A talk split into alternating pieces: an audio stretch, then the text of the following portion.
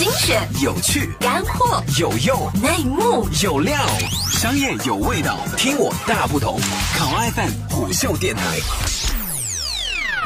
Hello，大家好，这里是考拉 FM 虎嗅电台，欢迎收听，我是浩南。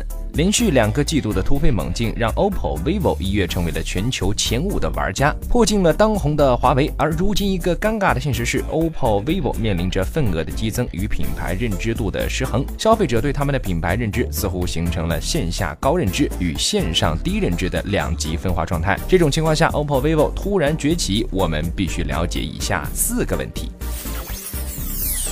首先，我们需要认清的一个问题是，OPPO、vivo 为何会出现品牌认知失调？原因有两个：一、关注重心的转移趋势，关注度总会跟着热点走。OPPO、vivo 这两家厂商因只将互联网看作渠道的一种，并未全力以赴，而被媒体们所忽略。其二，用户成长路径，用消费者成长路径来看，严格来说，当前的活跃网友都是在智能手机爆发潮中成长起来的。两种因素的叠加，导致的是线上消费市场对线下消费市场的不理。理解与认知偏差。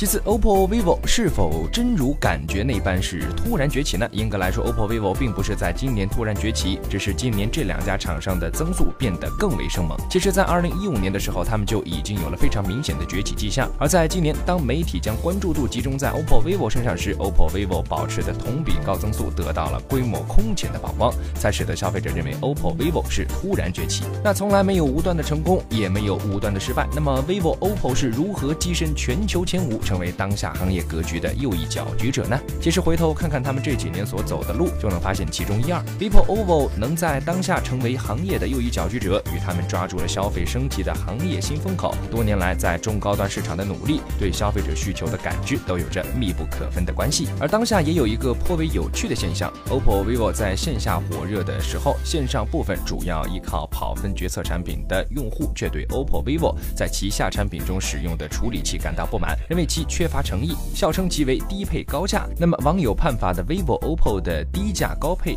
又是否成立呢？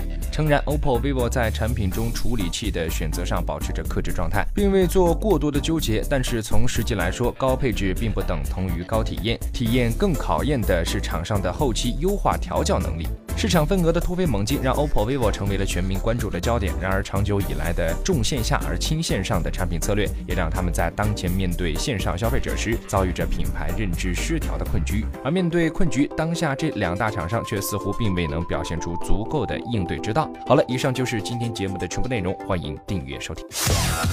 个性化商业资讯平台，考拉 FM 虎嗅电台。